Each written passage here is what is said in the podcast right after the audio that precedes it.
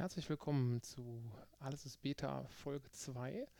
Ähm, heute will ich so ein bisschen was ähm, über meinen beruflichen Kontext äh, erzählen. Ähm, ich war nämlich ein bisschen unterwegs. Und zwar war ich gestern bei der Firma Rose Bike.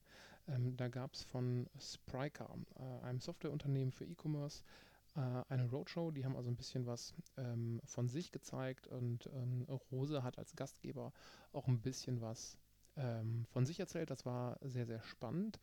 Ähm, dazu muss man wissen, ich arbeite als ähm, Digital Sales Specialist ähm, bei einem Hersteller für Sicherheitsschuhe, bei der Firma Elton und bin da quasi zuständig für E-Commerce-Projekte, für ähm, also alles rund um Plattformen, äh, Amazon, äh, wo ich mich in letzter Zeit sehr, sehr intensiv mit beschäftigt habe. Ähm, und betreue die Online-Pure-Player, also sprich äh, Händler, die äh, unsere Produkte ähm, online verkaufen. Und deswegen war es ganz spannend, weil Rose halt nicht nur ähm, Händler ist, ähm, sondern auch viel in, in mit Eigenmarke macht. Und nach eigenen Aussagen machen die 80 Prozent ihres Umsatzes ähm, online und machen ja dementsprechend 20 Prozent in ihren Stores. Also es gibt den großen Flagship Store in Bocholt, also wer vom Niederrhein kommt, dem ist das Ding mit Sicherheit ähm, ein Begriff. Und äh, haben darüber hinaus noch irgendwo bei Bremen einen Shop und bei München. Und ähm, ja, machen ziemlich coole Fahrräder, also nicht nur von den großen Herstellern, sondern halt auch deren Eigenmarke ähm, sieht ziemlich gut aus. Also mein Bike habe ich, oder mein letztes Fahrrad, mit dem ich jetzt verstärkt wieder zur Arbeit fahre, habe ich glaube ich vor 13 Jahren gekauft und äh, fand das damals schon irgendwie äh, ziemlich schick, aber ähm, so mit matten Lacken, wie Fahrräder heute aussehen ähm, und irgendwie als Gravelbikes, äh, das ist schon, schon ziemlich cool. Ja, ähm, Genau. Was, was macht die so, so besonders? Ähm, die sind relativ früh gestartet mit E-Commerce. Also irgendwie der erste, erste Online-Store gab, den gab es irgendwie so 1998. Das war aus heutiger Sicht eine ziemlich hässliche Webseite. Ich weiß auch nicht, wie es damals da mit äh, Payment und so weiter, solchen Geschichten gelaufen ist. Ähm, müsste man tatsächlich nochmal nachforschen.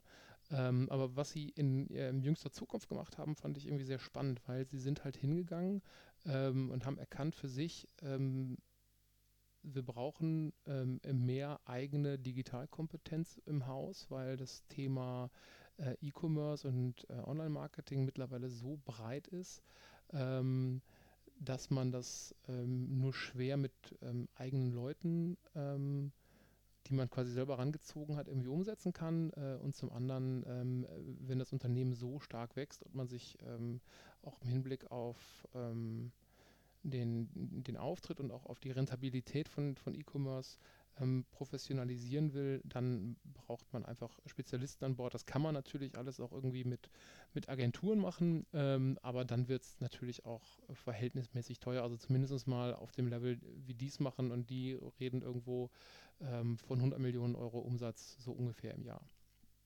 Ähm, was sie gemacht haben, fand ich sehr, sehr clever, weil ich sowas ähnliches äh, in, in der ähm, Arbeitsschutzbranche vor zwei Jahren auch erlebt habe. Also die sind hingegangen und haben sich eine E-Commerce-Agentur gekauft.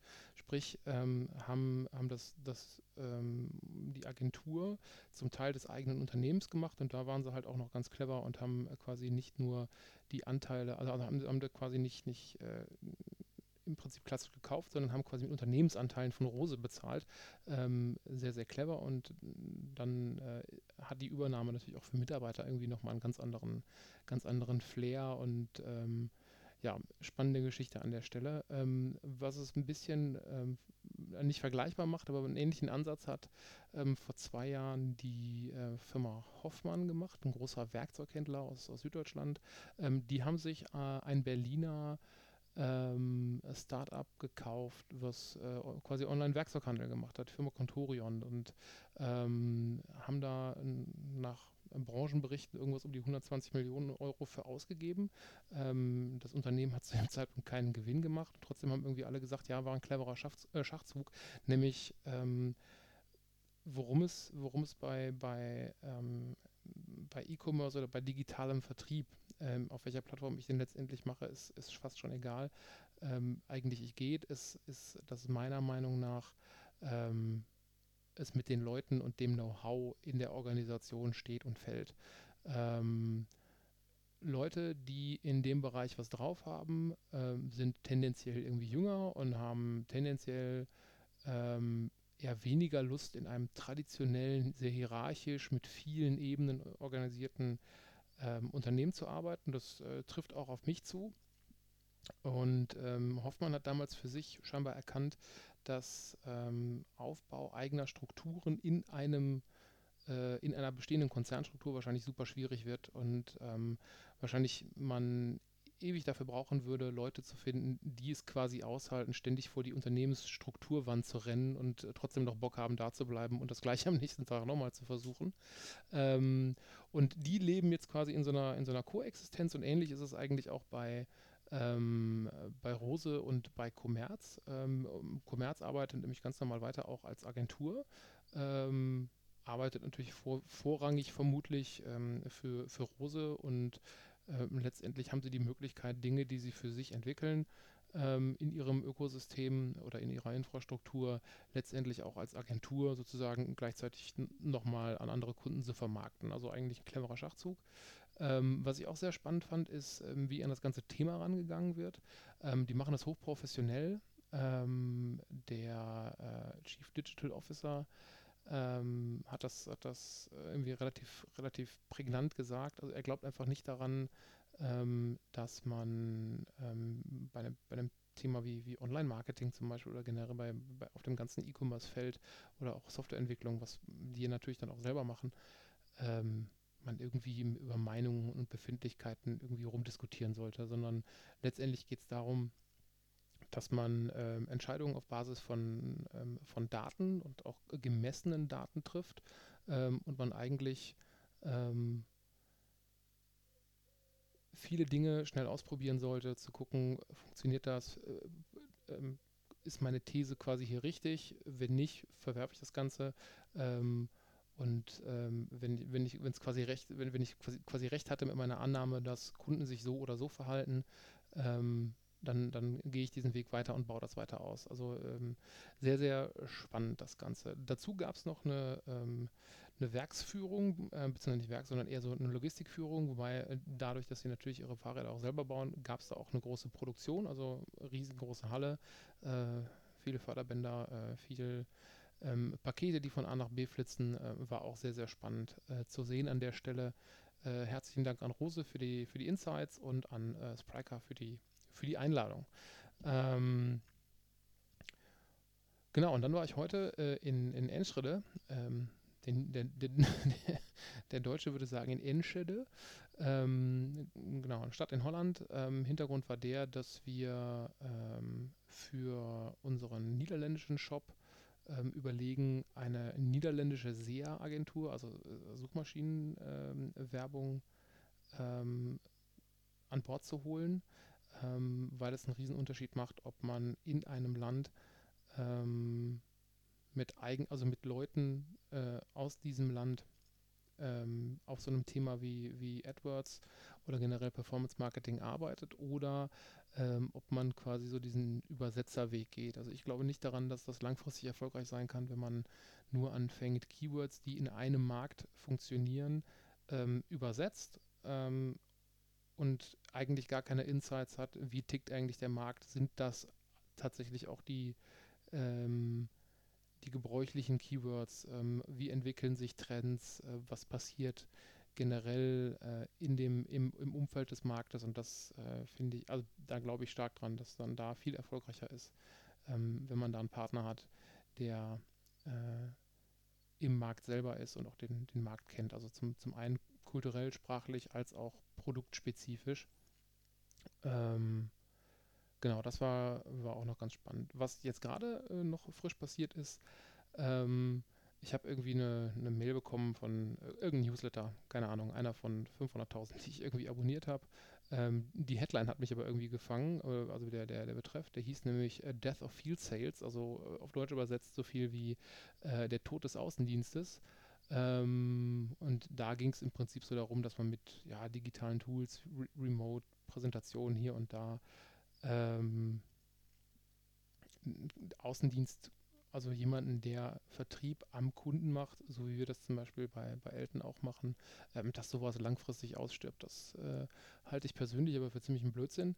Ähm, da da glaube ich nicht dran. Ähm, ich glaube schon, dass ähm, man für viele Vertriebsprozesse ähm, gerade in der Qualifizierungsphase ähm, weniger durch die Welt reisen sollte. Das, äh, da da gibt es mittlerweile ähm, Dinge, Informationen effizienter auszutauschen. Ähm, da sind Remote-Sitzungen, ähm, wo man sich auch ins Auge sieht, auch, auch eine gute Variante und es ist viel schneller, es ist viel schneller vereinbart, man spart sich die ganze Reisezeit.